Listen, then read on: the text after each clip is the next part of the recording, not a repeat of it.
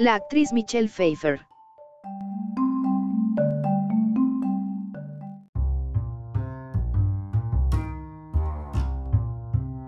En 1979, muchas personas estaban de pie frente a llamativos fondos de color rosa púrpura, pero pocas lo hicieron tan bien como lo hizo Michelle Pfeiffer.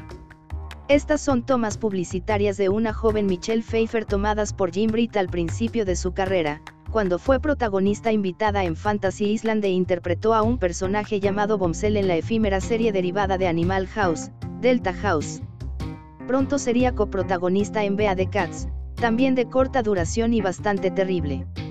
Luego, Pfeiffer coprotagonizó junto a otro favorito, Fran Drescher, en The Hollywood Nights 1980, y poco después de eso y algunos otros trabajos, consiguió su primer papel importante en el cine como la protagonista femenina en Gris 21982.